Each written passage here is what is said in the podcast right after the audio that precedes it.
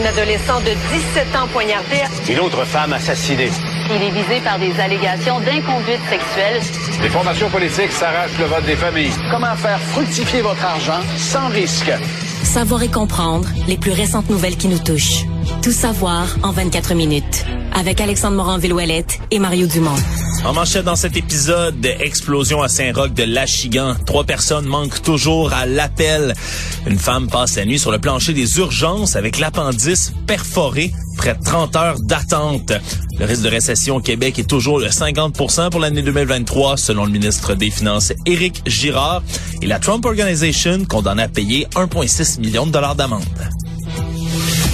Tout savoir en 24 minutes. Tout savoir en 24 minutes.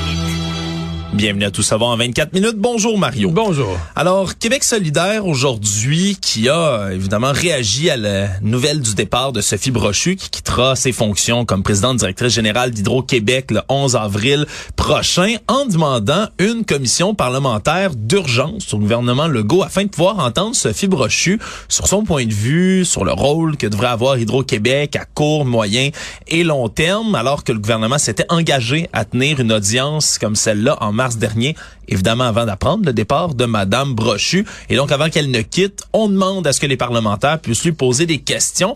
On sait que François Legault a déjà ouvert la porte et s'est entretenu avec les oppositions par rapport à la succession de Madame Brochu. Est-ce qu'une commission parlementaire par-dessus tout Ben, ça, ce serait nécessaire?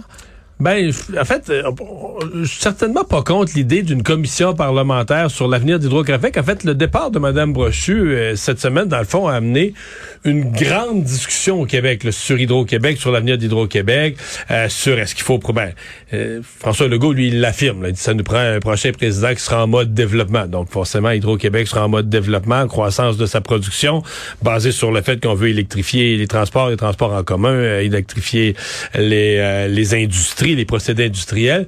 Mais euh, l'idée d'entendre Sophie Brochu, je suis comme moins sûr dans le sens que elle s'en va, là. Mettons que Sophie Brochu vient à la- à la- à l'Assemblée nationale défendre le, son, le plan, son, son plan de développement des cinq prochaines années d'Hydro. euh, le nouveau président va faire un nouveau plan. Je comprends du point de vue de l'opposition, tu dis, bon, on pense que si Sophie Brochu disait telle phrase, ça pourrait embarrasser le gouvernement. Et ça, le rôle de l'opposition, c'est un peu d'embarrasser le gouvernement. Mais le rôle du Parlement, c'est pas nécessairement d'embarrasser le gouvernement. c'est de parler des vraies affaires. Donc, de, de donner la parole à une personne qui s'en va, ça a un objectif juste politique. Là. Mais en même temps, le fait qu'elle s'en aille ne lui donne pas, euh, par exemple, les coudées plus franches pour s'exprimer. Ben là, elle pourra s'exprimer tant qu'elle En fait, elle pourra s'exprimer tant qu'elle veut euh, dans Ouais. la société. Est-ce qu'elle doit le faire? Est-ce qu'on doit faire une commission parlementaire? La question, est-ce qu'on doit faire une commission parlementaire pour entendre une personne qui s'en va?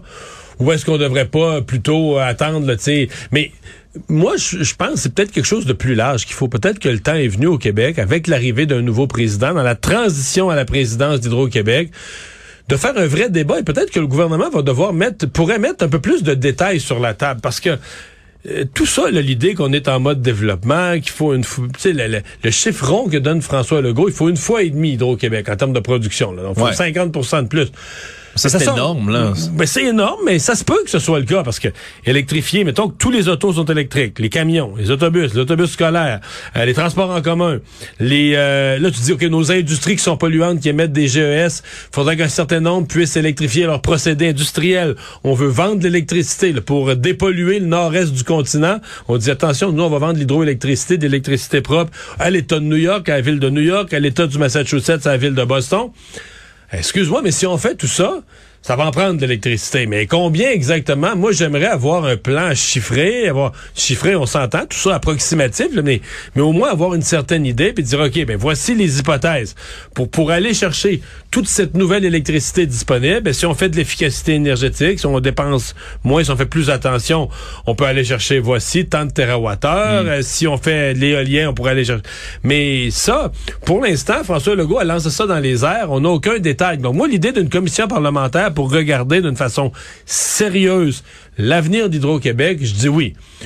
Une commission avec l'ancienne présidente où l'opposition va parce que de fois on comprend un peu de quoi ça va avoir l'air l'opposition va essayer de la piéger d'y faire dire qu'elle aime pas le gouvernement puis là elle, elle voudra pas se mettre dans le puis, Ouais. euh, j'y crois plus ou moins j'y crois plus ou moins Au lendemain de la violente explosion qui a soufflé Propane La Fortune, entreprise familiale de Saint-Roch, de Lachigan, il y avait toujours des employés qui manquaient à l'appel alors qu'on a fait une conférence de presse ce midi où à laquelle a participé le ministre de la Sécurité publique François Bonnardel, Caroline Proux, la ministre responsable de la région de la Naudière également. On peut écouter un peu ce que le ministre Bonnardel avait à dire aujourd'hui. Le constat présentement nous indique toujours qu'il y aura au moins trois, il y aura au moins trois personnes disparues.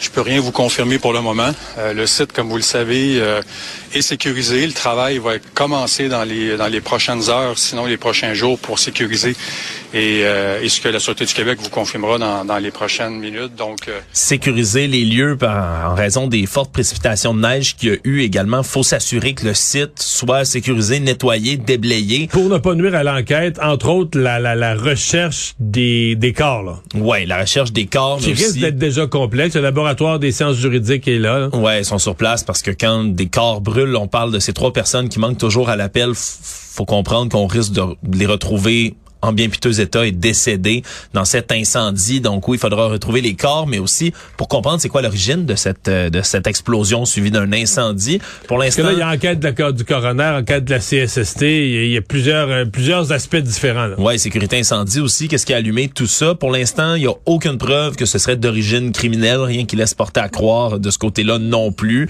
Donc on va continuer à, à voir ce qui a pu causer tout ça parce que une explosion dans une dans une boutique de propane comme celle-là l'incendie après est absolument terrible. Puis tous les témoignages qu'on a entendus Ouais. depuis vont dans ce sens-là. Ouais, puis la- la- le niveau de chaleur, quand on pense au corps à l'intérieur, le niveau de chaleur, à combien de degrés ça a pu euh, ça a pu monter à l'intérieur Parce que les témoins, ceux qui ont voulu venir en aide, disaient on pouvait, ceux qui ont voulu aller sauver des gens, Ouais. disaient, on pouvait plus s'approcher là. Non. C'était trop, la chaleur était trop intense. Ben oui, vous êtes déjà approché d'un feu de camp, là, par exemple. Il y a comme une barrière, des fois, là, c'est un gros feu laquelle vous pouvez même pas approcher parce que vous brûlez. Imaginez un brasier de cette taille-là avec autant de combustible que le propane et les autres matériaux qui est à l'intérieur.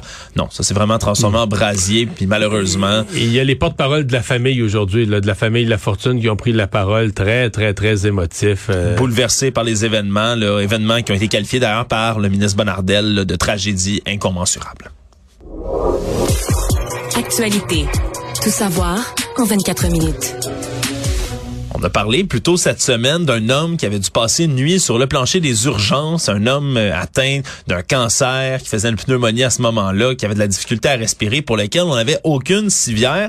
Eh bien, on a un deuxième cas qui est rapporté, une femme euh, qui s'est rendue le soir du 5 janvier à l'hôpital Anna Laberge de Châteauguay, Marise Schnick de son nom, qui elle euh, était vraiment en douleur, avait très très mal. Ce qu'on faut comprendre, c'est qu'à ce moment-là, on le savait pas encore, mais elle avait l'appendice perforé. Et ça, C'est dangereux en plus, là, c'est parce qu'il y a un empoisonnement possible à par l'intérieur. Ouais, et au final, ça va y avoir pris 40 heures d'attente aux urgences dans deux hôpitaux différents. Parce que là, elle a attendu, tout ce qu'on lui donnait, c'était des Tylenol, des Manox tous les 4 heures, passer la nuit complète là, au sol, couché à terre, tordu de douleur. Et on lui a dit finalement là, le matin que c'était 30 heures d'attente encore qui allait être nécessaire avant qu'un médecin la voie. Et jamais on lui a demandé, là, offert de passer une échographie pour comprendre ce qu'elle avait à ce moment-là. Et donc, ça l'a poussé à se diriger vers un autre hôpital, en espérant que ce soit moins long. Là. Déjà passé une nuit, on te dit que tu as 30 heures encore à attendre. Ben, elle est allé à l'hôpital Barry Memorial Dormstown, en Montérégie. 11 heures d'attente sont nécessaires encore une fois avant une échographie. Et là, on confirme qu'elle va devoir être opérée.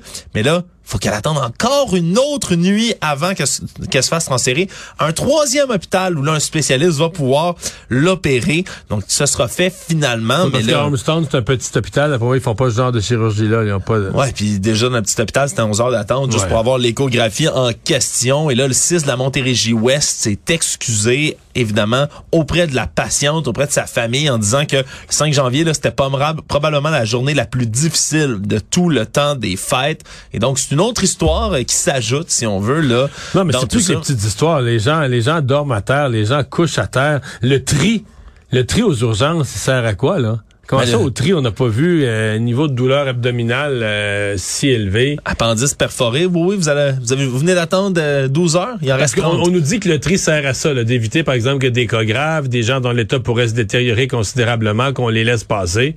Ouais. On l'a échappé dans ce cas-ci, là. On a échappé au cours des dix derniers jours. le taux d'occupation des salles d'urgence au Québec est à peu près 130% encore. Donc, ça, ça a descendu par rapport à certains euh, pics, disons-le, pendant le temps des fêtes, mais c'est loin d'être réglé, là, cette crise aux urgences. L'entraîneur de hockey mineur qui avait sauté sur la glace en décembre dernier à l'aréna de Côte de Beaupré. Je sais pas si tu te souviens de cette histoire, Mario, des images qui ont été captées par une caméra de surveillance le 18 décembre, un match qui opposait des jeunes de 13-14 ans, le niveau là, midget 15B, les Boucs de Québec Centre qui visitaient les aigles de Côte-Beaupré, île d'Orléans. Et là, après qu'il y a eu un joueur qui, qui fut rudoyé, là, vraiment plaqué très sévèrement sur la glace, mais on voit l'entraîneur des Boucs qui rentre sur la glace en courant, puis comme au football, se jette, le plaque littéralement le joueur qui vient de commettre la faute. Et comme dans, ça... dans une des scènes les plus bizarres, là, parce que comme l'homme court, puis il est un entraîneur, c'est certain que n'importe qui qui regarde ça pense il s'en va au secours de son joueur. Là. Oui, puis moi-même qui ai déjà joué au hockey sur glace, qui a arbitré aussi, c'est une scène qu'on voit souvent là, quand un jeune qui est étendu au sol, un hockeyeur, mais il y a des gens du banc qui se ruent à son chevet pour tenter de voir s'il est correct. Mais le problème, c'est qu'il s'arrête pas à côté du joueur qui est à terre. Il s'en va en plaquer un autre. Et donc, c'est des images qui ont fait un peu le tour du Québec. Et finalement, le comité de discipline d'Interligue Québec-Beaupré-Charlevoix s'est rencontré mardi et ont décidé aujourd'hui là de suspendre cet instructeur 10 ans de temps pour avoir commis ce geste. Il n'y avait pas de jurisprudence sur lesquelles se baser. C'est ça qui est assez spécial dans ce cas-ci parce que pour certains là-dedans, en 40 ans, le préfet de la Ligue explique qu'il n'a jamais vu un cas comme celui-là et donc il savait pas vraiment exactement quelle sentence imposer. Mais donc, une suspension de 10 ans comme ça, de manière effective, mais ça le bannit à vie parce que on peut être entraîneur pendant que son enfant est dans la ligue. Là, lui, c'est le père d'un des enfants, justement. Et donc, dans 10 ans, on peut comprendre que son fils ne jouera plus dans cette ligue de hockey. Donc, de manière effective, il est banni à vie. C'est quand même... Mais il n'avait euh, pas vraiment le choix, là. Non, non, effectivement, c'est tellement un cas qui est inusité. Ouais, c'est un cas gros, flagrant. C'est des une jeunes de pé- 13-14 ans, Ouais, là. mais un cas gros et flagrant dans une période où on dit on veut euh, on veut changer le comportement, on veut mettre un terme à ces genres d'affaires-là, on veut améliorer ce qui se passe dans ces arénas. Euh, Hockey Québec s'est donné le nouveau président, le nouveau directeur général, pardon, Jocelyn Thibault, s'est donné un mandat euh, de, de, de, de changer le, le comportement, etc. Ah, tu t'as pas affaire à un parent, là, t'as affaire à un entraîneur. Ouais, qui que vient tu- geler un jeune. là. Oui, mais qu'est-ce que tu peux faire d'autre? Si tu prends pas des sanctions dans ce cas-ci, t'en prendras jamais, là. Savoir et comprendre. Tout savoir en 24 minutes. Un cyberprédateur qui a été coincé en novembre 2017 par nos collègues de l'émission JE Mario qui s'était fait passer pour une ado de 14 ans. Eh bien, ce prédateur, là, Rémi Richard, a été condamné à 16 mois de prison par la juge qui a jugé que mais même s'il n'y avait pas eu de victimes réelles, il faut absolument dissuader tous ceux qui seraient tentés de faire du leurre de mineurs en ligne. À l'époque, M. Richard, le 56 ans, s'était créé un compte sur l'application Periscope et avec la avec une personne qui se présentait comme une adolescente de 14 ans. La discussion était rapidement venue sexuelle. Sur la webcam, il se serait masturbé également. Il se serait ensuite déplacé vers un stationnement croyant rencontrer l'adolescente, sauf qu'il est tombé, évidemment, sur l'équipe de l'émission JE, a échangé avec le journaliste brièvement et puis est À reparti. moins, à moins aimer ça, là. Ouais, c'est sûr que ça, ça fait réagir. Ça ça, l'a refroidi. Ça refroidit ses ardeurs, c'est le bon terme. Et la police est à l'écoute, Mario. Faut croire qu'ils écoutent l'émission JE parce que ça les a permis d'identifier formellement Richard, qui lui, par la suite, a plaidé coupable de l'heure d'avoir transmis du matériel sexuellement explicite à une personne qu'il croyait mineure. Et lui, lorsqu'il a rencontré des thérapeutes, là, il a nié toute attirance sexuelle sur des adolescentes. Dans le rapport, on dit que ce- c'est possible qu'il ait eu un passage à l'acte parce qu'il croyait avoir une gratification sexuelle immédiate, rapide et facile avec quelqu'un de vulnérable. Mais au final, il y a une probation de deux ans. Il va être inscrit, il va être inscrit dans le registre là, des délinquants sexuels pour une période de 20 ans. Pour les 10 prochaines années, pas de contact avec les enfants, interdiction de se trouver dans des parcs et des piscines, banni deux ans de réseaux sociaux, forums de discussion en ligne. Donc même s'il n'y a pas eu acte finalement, ben on prend ça très très au sérieux du côté de la justice. Les circonstances sont encore nébuleuses entourant le meurtre là, d'une nouvelle maman au Mont-Saint-Hilaire hier. Aucun suspect qui a été arrêté pour le moment. La police dit qu'on interroge des témoins. là. C'est ce que la police semble... Ouais, on rencontre des fois, des témoins importants, euh, ça arrive parfois que ça devient... euh, ça devient un accusé. Mais là, pour l'instant, on interroge des témoins. Ouais, plusieurs citoyens. On poursuit l'enquête. Le père du bébé aussi, qui vit pas avec la femme qui a été rencontrée, fait partie de ces témoins pour l'instant. Donc, Nadine Flora Alina Yinyi, qui est une mère de famille âgée d'une trentaine d'années, d'origine camerounaise, finalement, qui a été lacérée de coups de couteau. C'est ce qu'on dit. Parce qu'au départ, il y avait eu, euh, on avait laissé entendre que c'était un coup de feu, mais finalement, c'est coup de couteau dans le dos. Ouais, elle a été retrouvée dans la cage de l'escalier de l'édifice dans lequel elle habitait avec, justement, justement son nouveau-né qui lui est complètement sain et sauf. Et là, quand on dit nouveau-né, il serait né au mois de décembre. Donc, elle venait tout juste d'accoucher il y a très peu de temps. Donc, c'est extrêmement triste, ce bébé qui se retrouve pas orphelin nécessairement, mais sans mère à son très jeune âge. Donc, on va poursuivre un peu cette... Euh, cette enquête, mais une réaction qui est très forte dans la communauté. Elle travaillait, euh, Nadine Flora, comme préposée aux bénéficiaires dans une résidence personnes âgées du groupe Maurice. Donc, on a réagi du côté là, du groupe en euh, Ce que je comprends, c'est qu'elle était, elle était entrée en 2020, là, dans l'année de la pandémie où on cherchait du monde, dont on avait besoin d'urgence de, de préposés aux bénéficiaires qui viennent en renfort, est arrivée à ce moment-là. Faisait partie de ces gens qui ont décidé de rester, là, vraisemblablement, là, dans leur réseau après la pandémie. Donc, c'est extrêmement triste, cette histoire, et donc on suit suivra avec attention l'enquête des policiers dans cette affaire. J'espère qu'on aura une arrestation. Le risque de récession en 2023 est de 50% encore selon le ministre des Finances, Éric Girard, lui qui prévoit que s'il y a récession, si seulement si en 2023, ça devrait plus être dans la deuxième moitié de l'année que la première, alors qu'il euh, c'était le lancement du bilan de la fiscalité de la chaire en fiscalité et finances publiques aujourd'hui. Eh bien, Monsieur Girard s'est remis à spéculer un tout petit peu sur le genre d'année qu'on risque d'avoir en économie au Québec. Donc, le facteur le plus important à surveiller est évidemment la vitesse avec laquelle l'inflation va diminuer, selon lui, puisque ça diminue rapidement mi-année, on pourrait avoir une baisse des taux également, ce qui pourrait diminuer l'effet, le ralentissement économique et autres, mais dit que c'est quand même envisageable, mais surtout si les États-Unis sont pas en récession au premier trimestre, mais ben, c'est plus certain encore que ça risque d'être au deuxième là, pour nous, si et seulement si ça arrive. Mais je, je, je écoute, on, rien de plus difficile à prédire que l'économie, mais je regarde un peu tout ce qui se dit aux États-Unis, ce que le ministre dit aujourd'hui. On a un peu l'impression que 2023 pourrait être une petite année, là. comme on dit, une petite année, là. pas beaucoup de croissance, une très faible, ben, peut-être un trimestre ou deux de croissance négative, ce qui serait une récession s'il y en a deux, mais euh, puis d'autres d'autres trimestres de très faible croissance, mais pas nécessairement une, pas nécessairement une récession d'enfer. C'est pas une grosse plus une, plus une petite année tranquille de faible croissance économique euh, ou de stagnation économique. Euh, je sais pas. Euh, même cette, cette semaine, euh, au niveau de la bourse américaine, les grandes les grandes banques ont présenté leurs résultats. Hmm. Puis ils ont toutes mis des grosses provisions pour une récession.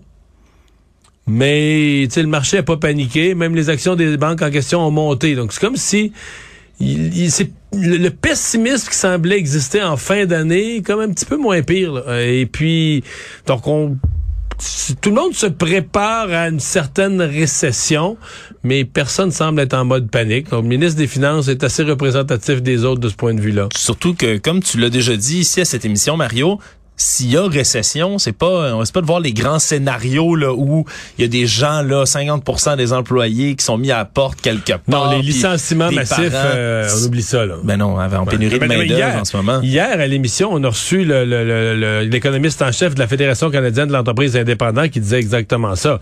Il disait écoutez c'est tellement dur de trouver du monde, les employeurs viennent de vivre des années où c'est dur de trouver des employés. Euh, avant de faire une mise à pied, avant de prendre quelqu'un qui est compétent, puis qui est bon, puis qui connaît son travail, puis de le mettre à pied, euh, ça va prendre tout un ralentissement. Parce que sinon, tu te dis, OK, mais quand l'économie va reprendre, mettons en 2024, je vais retrouver ça où, moi? Il y en a plus de main-d'œuvre. Alors, je vais retrouver ça où? Un bon employé compétent? Alors, non, on s'attend pas à ce que les, on s'attend pas à des scénarios de congédiement massif. Une autre nouvelle économique, le PDG d'Apple, Tim Cook, aujourd'hui a a annoncé couper son salaire, réduire considérablement coupe de 40% son salaire cible pour 2022. Tout ça, évidemment, après que les actions de la compagnie d'Apple aient chuté de près de 27% lors de la dernière Sauf que 27 pour un titre technologique, c'est vraiment pas si pire pour l'année. Il y en a plusieurs. tu sais, euh, Tesla et de multiples autres ont fait bien pire et Amazon et les géants technologiques. Euh, Apple est un de ceux qui, qui s'en sort le mieux malgré tout. Là. Et c'est pour ça qu'ils sont toujours au premier rang des entreprises technologiques mondiales. Et Tim Cook, lui, euh, va passer son salaire, le pauvre de lui, à 49 millions de dollars pour 2023 Donc, il gagnait seulement. combien? Il gagnait... euh, 99,4 millions de dollars qui a été accordé l'année dernière. Le près de 100 en gros, il millions de passe, salaire. de, il passe de 100 millions à 50 millions. pauvre lui. Hein? Surtout que ben 75% de sa rémunération à peu près c'est lié aux actions de la compagnie ainsi qu'à sa performance. Donc le fait que la, la compagnie juste que décide je- de perdre en bourse. Je, je, je, écoute, je suis pas en train de dire qu'il fait pitié. Là. Euh, je me demande juste, ça donne-tu quelque chose dans le sens que, mettons, euh, pour les actionnaires, là, la compagnie, elle vaut je sais pas combien de milliards. C'est une des compagnies les plus gros, les plus riches au monde. Euh, c'est 50 millions du salaire du boss. En d'autres termes, si la compagnie va mal l'année prochaine, mettons, durant toute l'année 2023, Apple va mal, pas parce que le PDG a baissé son salaire qu'on va dire ah il nous fait il nous fait une année il nous fait une année pourrie mais tu sais il a baissé son salaire de 50% on va y pardonner là. Mais tu dis ça, Mario, mais c'était une demande des actionnaires de la compagnie qu'il baisse son salaire. Il y avait une grande... Symboliquement là, Ouais. donner envoyer un message. Ouais, il voulait que sa rémunération soit ajustée vraiment là, après la chute des actions de la compagnie. là. C'est vraiment ce message-là. là. On- Je pense pas que c'est le 50 millions qui va venir sauver ou changer la donne pour Apple, là, une entreprise qui fonctionne à coup de milliards. Mais quand même, c'est vrai que symboliquement, là, c'est un peu le, le petit coup de jarnac en disant, ben, si les actions vont moins bien, ça va moins bien pour nous, ça va aller moins bien pour vous. Mais Cook, en dollars canadiens, Cook vaut plus de 2 milliards. là. Ouais, ouais, ouais. C'est 1,7 milliard américain selon Forbes là, depuis il, 2011. Il va s'en sortir. Je suis pas mal sûr qu'il va trouver encore de quoi manger ce soir. Le monde. L'entreprise familiale de l'ancien président américain Donald Trump, la Trump Organization, a été condamnée aujourd'hui à New York à l'amende maximale d'1,6 million de dollars pour fraude financière et fiscale. On se souviendra, là, la Trump Organization qui avait donné, entre autres, des avantages financiers à des hauts dirigeants, tout en dissimulant là, aux autorités fiscales ces avantages qu'ils donnaient à leurs hauts dirigeants, évidemment pour éviter de payer des impôts, tout ça de 2005 à 2018. Donc, on était jugé pour cette fameuse fraude fiscale. Et c'est cette amende maximale. Moi, je prends une parenthèse, Mario, ça, me- ça me jette en bas de ma chaise de voir que l'amende maximale pour de la fraude, pour des entreprises qui valent des milliards, c'est 1,6 million de dollars. Oui, C'est on dirait, dirait, c'est la tape sur les doigts ultime. Là. C'est comme c'est tout petit, tout petit, Ouais, tout petit. ouais, là. C'est une broutille. Mais En dans le cas de Trump, c'est bien plus le.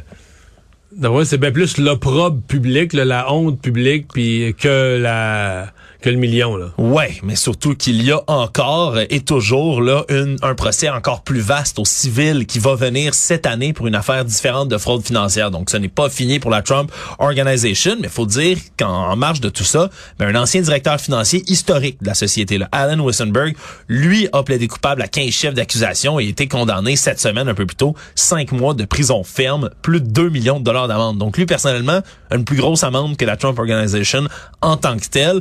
Donc, oui, la justice a sévi dans ce cas-ci, mais il faudra suivre les autres procès. Là. 2023 risque d'être justement l'année des, des procès, des séances qu'on risque pas de peur que ça distrait M. Trump et que lui est supposé être tout concentré sur une campagne à la présidence? Oui, puis c'est... C'est- qu'il fait pas beaucoup campagne. C'est drôle, depuis qu'il a annoncé sa candidature là, au mois de, au mois de novembre, mi-novembre, on dirait qu'il fait rien. On dirait il- qu'il est pas, on dirait qu'il a annoncé sa candidature juste pour essayer de calmer toutes ces, ces poursuites contre lui pour qu'on se dise, ah, là, on peut, pas- on peut pas poursuivre un candidat à la présidence. Ouais, mais c'était sa tactique, c'est ce qu'on peut comprendre assez Parce qu'il fait facilement. pas campagne pantoute. Hein? Ben, il est sur Truth Social, Mario. Là. Ah, il ouais, écrit ouais. tellement de choses sur son média social sur, lequel... réseaux sur son réseau social. Ben oui, ouais, ben oui, sur ben oui. lequel il y a pas Wow. tant de monde que ça. Non, t'as as bien raison qu'il fait pas. euh, Qui vote déjà à 100% pour lui, là. Ouais, c'est pas que- quelqu'un qui fait beaucoup campagne pour l'instant, mais là, au fur et à mesure, on va se rapprocher de 2024, on le risque de, de, de devenir, il risque de devenir plus virulent, mais surtout, je pense qu'il va falloir attendre qu'il y ait. Monsieur Trump, c'est quelqu'un qui attaque, hein, Mario, qui est habitué Ouais. là, il se défend pas beaucoup, il attaque plus qu'autre chose. Il va falloir attendre de voir d'autres candidats, je pense, se lancer dans la course avec attaque. lui, pour que là, Ouais, c'est pas soudainement, un il homme de, pro- embarque. de programme et d'idées, là. Non, il va être plus là, je pense, pour dénigrer les gens qui vont oser s'opposer à lui. En terminant, Mario, ce matin, il y avait des files dans le centre-ville de Montréal, des centaines de personnes qui attendaient pour mettre la main sur un tout nouveau produit, les nouvelles chaussures de Nike, une collection en hommage au bagel montréalais qui s'appelle des souliers Dunklo Montreal Bagel de Nike, sur lesquels c'est une semelle qui est beige et blanche, logo bleu royal comme le drapeau du Québec, mais surtout des motifs de grains de sésame partout sur le soulier. Et c'est un illustrateur montréalais là, qui, qui est connu sous le nom de Chien Champion, qui a fait tout, euh, le design de la boîte sur lequel on voit littéralement le paysage montréalais, les bâtiments, le Mont-Royal et autres. Très, très beau design. Parce que les souliers, si tu regardes vite puis de loin, tu, tu, tu vois pas le bagel. Là. Ouais, faut, faut regarder un peu les petites graines de sésame dessus. Il faut fixer les souliers de quelqu'un pour le voir, mais c'était très populaire là, ce matin. Il y a des gens qui étaient là déjà à 6 heures du matin en file, une trentaine de personnes qui avaient amené des couvertures, des chaises, des sacs de couchage pour être certains de mettre la main sur les paires qui valent à peu près 160 dollars de ces souliers-là, qui attendaient en file. il y a eu beaucoup d'heureux, certains hmm. déçus, mais certains que c'est toujours, euh, c'est toujours intéressant et agréable de voir que Nike fait une marque pour la ville de Montréal. Et le prix aurait été assez pour m'assommer. Résumer l'actualité en 24 minutes, c'est mission accomplie.